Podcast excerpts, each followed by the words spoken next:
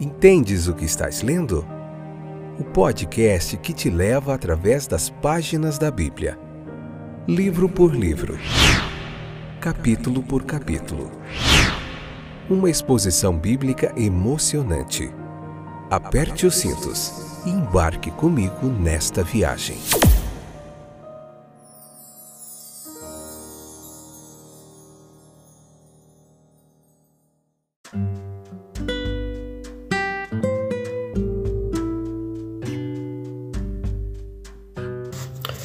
Olá, tudo bem com vocês? Eu sou o Fábio e esse é mais um episódio do podcast Entendes o que estás lendo. Que jornada fantástica!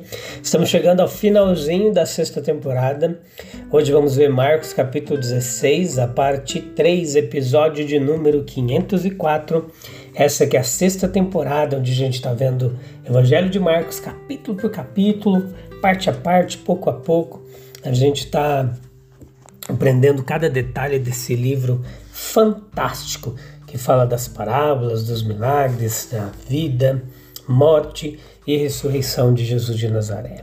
Vamos lá? Vocês estão prontos? Então leia aí o capítulo 16, depois vem para cá, convida mais gente e vamos junto que a gente está terminando essa temporada e na sétima temporada a gente vai lá para o livro de Números aprender bastante coisa sobre como acontecia aqueles censos ali de Israel, qual que era o propósito de tudo isso, qual o aprendizado que tiramos ali daquele livro do Antigo Testamento. Então veja que versículo 3 e 4, capítulo 16, nós notamos aqui que o dia estava amanhecendo em Jerusalém, quando as mulheres viram essa estranha visão. O dia também estava raiando em seus corações, pois lenta e seguramente a escuridão da dúvida, da dor, estava se esvaindo.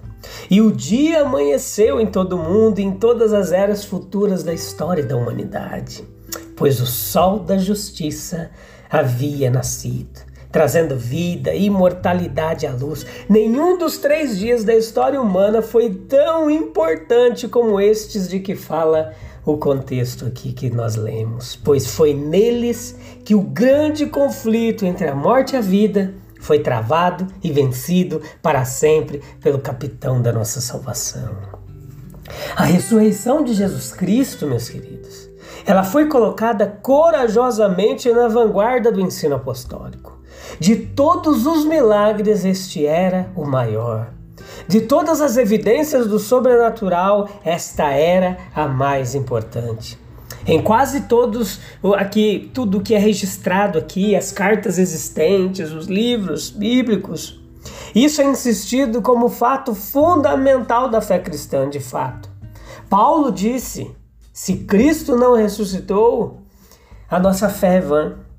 Nós precisamos aceitar o fato da ressurreição de nosso Senhor não apenas como provado pela evidência crível, não, simultânea e cumulativa de homens confiáveis que relatado, relataram terem visto. Mas com base em esse fato sozinho, e ele explicará racionalmente também a vitória da fé cristã sobre todas as condições, sobre todas as nações, sobre todos tudo aquilo que nós vemos aqui. Nós não, não, não se surpreendemos com a proeminência do ensino no Novo Testamento aqui, com essa primazia, com essa importância dada à ressurreição de Jesus Cristo. Porque Cristo ressuscitou, a sua morte torna-se mais do que um martírio pela verdade. É a morte dele aparece como uma oferta voluntária de si mesmo por parte daquele que disse sobre a sua vida: Eu tenho poder para entregá-la e eu tenho poder para tomá-la novamente. É o sinal de que Deus ainda estava satisfeito com o Filho amado, pois foi a reversão divina do julgamento do mundo sobre ele. É uma prova que o mesmo Jesus que uma vez andou neste mundo cansado ainda vive, com antiga simpatia e poder para ajudar, cumprindo sua promessa quando ele disse: Olha, eu estarei sempre com vocês até o fim do mundo. É o penhor para nós, o único penhor que temos na história. de que as esplêndidas declarações de Paulo sobre a ressurreição dos santos terão seu cumprimento. Para os remidos, assim como para o Senhor, mãos celestiais rolaram a pedra que outrora selava a sepultura. A vitória de Cristo na manhã da ressurreição, ela foi dramaticamente completa em seus mínimos detalhes. Nisso nós vemos uma sugestão do caráter absoluto de seu triunfo sobre seus inimigos. Os gentios zombaram dele e o crucificaram. Os judeus haviam cumprido seu propósito contra ele, o selo do sinédrio foi quebrado. A morte se apoderou dele, alguns gritaram: Ele mesmo não pode salvar nem a si mesmo. Mas o Filho de Deus não era possível que ele fosse detido pela morte. A sepultura havia se fechado sobre ele, mas ele passou por seus portais sem resistência, do mesmo jeito que Sansão saiu da cidade de Gaza, carregando em seus ombros os seus portões de latão e barra de ferro. Ele deve reinar até que tenha colocado todos os inimigos debaixo de seus pés. A vitória sobre este será dele, não nossa. Aos olhos da fé, o rolar da pedra parece ser o afrouxamento da pedra angular na grande fortaleza do pecado, da morte, da qual por fim não ficará pedra sobre pedra. Era bastante natural que essas mulheres aqui elas dissessem entre si: Quem nos removerá a pedra do sepulcro? Quem removerá a pedra que está na porta do sepulcro? Era a indagação, era a pergunta. Por um momento, parecia que todo o seu trabalho de amor na preparação de especiarias seria jogado fora que o último eterno ministério deveria ser abandonado. Mas enquanto elas avançavam, tremendo, mas esperando, elas descobriram que a dificuldade que temiam havia desaparecido por completo. Deus havia feito por elas o que elas mesmas não poderiam ter feito por si mesmas. Anota aí. Deus havia feito por elas o que elas não poderiam ter feito por si mesmas. Muitas vezes, meus queridos, nós nos desencorajamos, pensando em dificuldades futuras, até que elas se agigantam tanto em nossa imaginação que nos afastamos do caminho da fé e da esperança, do dever. É assim com nossas ansiedades sobre coisas temporais, passageiras, mas seja o que for que esteja no nosso futuro, nós vamos prosseguir com firmeza, confiança e pouco a pouco nós faremos da dificuldade vencida um Ebenezer, que testemunhará a outros o fato de que até aqui o Senhor nos ajudou. Portanto, continuemos também a tentar nosso trabalho designado para Deus e as dificuldades que são intransponíveis para nós serão removidas por mãos mais poderosas que as nossas. O Evangelho é a palavra do Senhor ressuscitado que ascendeu aos céus. Isso é o Evangelho. No versículo 19 e 20, nós temos as palavras aqui no final do relato de Marcos que dão a grande sequência da manifestação de nosso Senhor. A ascensão dele foi resultado divinamente necessário da ressurreição. O Evangelho é o fruto necessário do lado humano da experiência produzida no coração dos discípulos por sua obra e vida.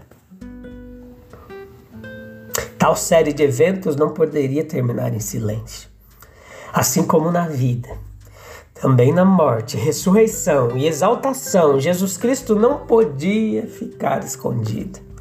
A pregação do Evangelho é um resultado, portanto, de um comando expresso e de um impulso interior. Os dois versículos estão em sequência com o relato anterior e um com o outro, logicamente, espiritualmente e potencialmente. O ponto em que começa a pregação do Evangelho é na retirada final de Jesus, exaltação de Jesus. As várias partes dele são evidentemente conectadas e se interpretam mutuamente. As questões transcendentes finais da disputa de Cristo com o pecado e a morte são cada uma representativas, interpretativas do que as precedeu e conduziu a elas. A vida, sua relação com o propósito divino, antecipação profética, anseio humano seriam incompreensíveis sem esta gloriosa trindade de consumação: morte, ressurreição e ascensão, sua elevação ao céu depois da aparição a muitos. Isso vai representar o poder de uma obra de expiação consumada, uma vitória sobre a morte, o inferno e uma humanidade exaltada e glorificada. Ele está investido do poder divino e autoridade no universo de Deus. Se existe algum lugar com a mão direita de Deus, pode ser uma questão curiosa que existe um estado que tal frase descreve, é uma questão de revelação e experiência espiritual. A ascensão de Jesus ao céu. Este é o verdadeiro objetivo, esta é a última esperança. A casa do cansado está na casa do meu Pai. O resto do mundo está no céu. Agora a vida é uma peregrinação. Os homens procuram um país, um país melhor, isto é, celestial. E Deus preparou para eles uma cidade. A vida típica é perfeita, o ciclo está completo. Ele desceu do céu, ele ascendeu para onde estava antes de descer do céu. E assim é com as revelações das Escrituras Sagradas. Eles começam em um paraíso terrestre e terminam em um celestial. Essa é a esperança estimada de todos os cristãos. Nós devemos considerar a ascensão de Jesus em sua própria vida, na vida e na esperança de seus discípulos e no aspecto da vida humana geral.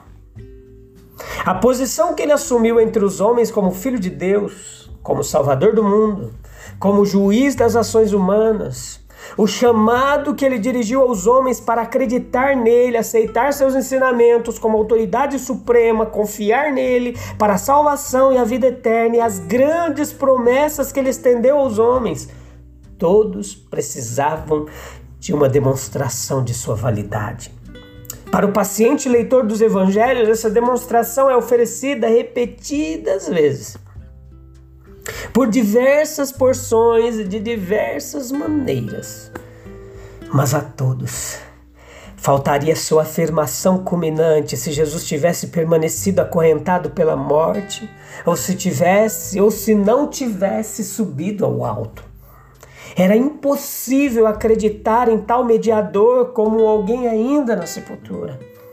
A ascensão, que é a consequência necessária da ressurreição, ela é o complemento da encarnação de Jesus. Uma vida e uma morte, como a de Jesus, exigiam um triunfo final. Foi na ausência da ressurreição que ocorreria o fracasso da verdade. O pecado, o erro, o mundo conquistariam a verdade e a justiça do céu. Assim, durante um breve sábado, a calmaria mortal na história ativa do mundo. Parecia ser. Mas a ressurreição completada na ascensão é a vitória efetiva da verdade e da justiça como a bênção do justo. Uma confiança assim, ela pode ser depositada em alguém a respeito de quem se pode dizer no terceiro dia ressuscitou dentre os mortos, subiu ao céu e está sentado à direita de Deus. Jesus, que se justificou em cada passo de seu progresso, reivindica também a fé diária, humilde e inteira dos que nele confiam. Assim como a fé e a obediência são reivindicadas, também a incredulidade e a negligência são condenadas.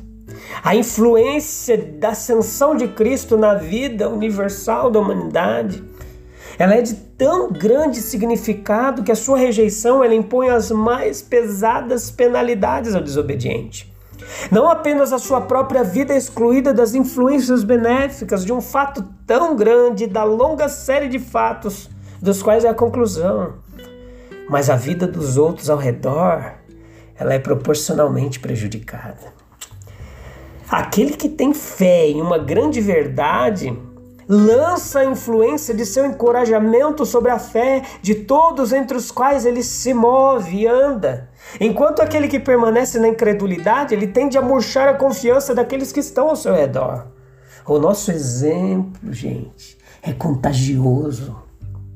Os homens devem, mais cedo ou mais tarde, justificar a seus semelhantes sua conduta em relação a eles. Se for bom, o testemunho do mundo se unirá ao testemunho divino. Se for mal, a condenação do mundo deve ser acrescentada do juiz divino, juiz eterno. A maior sabedoria do homem é colocar-se perto de grandes verdades, para que possa sentir seu poder, elevação e por uma profunda simpatia por eles esteja preparado para estender a sua influência por toda parte. Quão grandemente o mundo hoje precisa de homens que tenham fé. Somente esses podem mover as montanhas que se interpõem no caminho do progresso e das bênçãos humanas. Nenhuma verdade ela tem igual poder para elevação, enobrecimento, apaziguamento, satisfação, a glorificação da vida humana, como aqueles que, começando com a encarnação, terminam com a ascensão ao céu do Senhor Jesus Cristo. A quem seja glória, domínio para todo sempre. Amém. Eu te encontro no próximo e último episódio do Evangelho de Marcos, o capítulo 16, para a gente finalizar essa temporada, tá bom? A gente se vê lá, um abraço. Deus abençoe, continue abençoando a nós todos. Tchau, tchau.